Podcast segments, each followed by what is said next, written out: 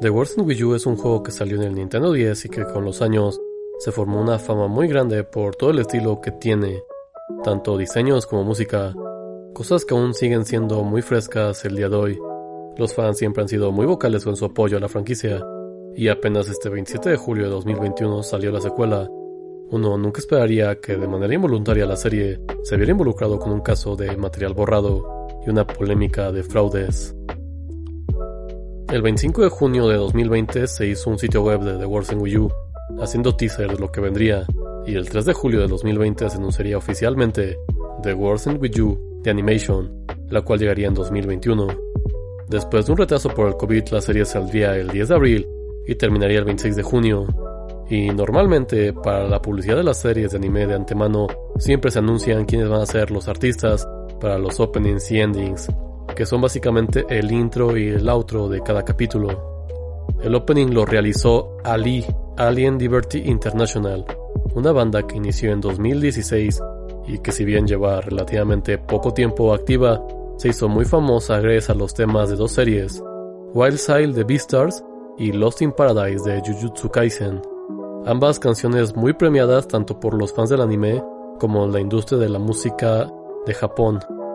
La carrera de estos siete artistas iba rápidamente en ascenso, hasta que en abril de 2021 se dio a conocer que su baterista Kagahido Kadio Shirai fue arrestado por participar en unos fraudes en donde le decían a la gente por teléfono que ellos les reembolsaban su dinero por gastos médicos.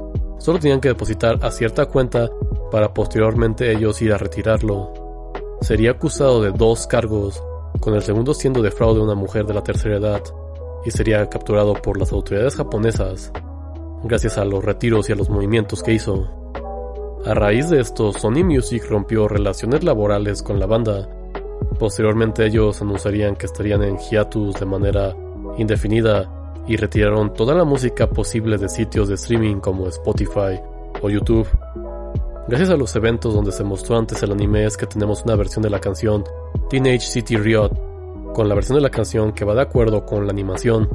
Sin embargo, ahora con el arresto y el hiatus, es muy difícil de encontrar la versión full, teniendo que buscar la de fans que lograron hacerle un respaldo a las canciones antes de que el contenido se perdiera y fuera borrado definitivamente. Como la producción del anime semanal, Square Enix y el estudio de producción Ain Ain Animation lograron quitar todo rastro de la canción, inclusive borrando los trailers y promocionales que incluían cualquier mención de la banda. Y los fans están un poco decepcionados porque la canción en sí fue buena y quedaba con el estilo del juego. Pero aún así fue sorpresivo que este juego de culto terminará cayendo en polémica por razones un poco alejadas de él. Y bueno, esto ha sido todo por el archivo nerd de esta semana. Realmente una lástima porque eh, The World Sandwich es un gran juego y merecía toda la buena música que podría salir para apoyarlo y publicitarlo.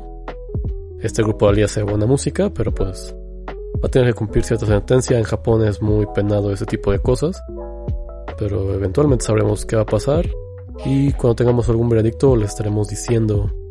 Pero sin más, no olviden seguirnos en nuestras redes sociales, Tribunal de la Medianoche en Facebook, arroba Tribunal Noche en Twitter, mándenos un correo a tribunal de la medianoche gmail.com.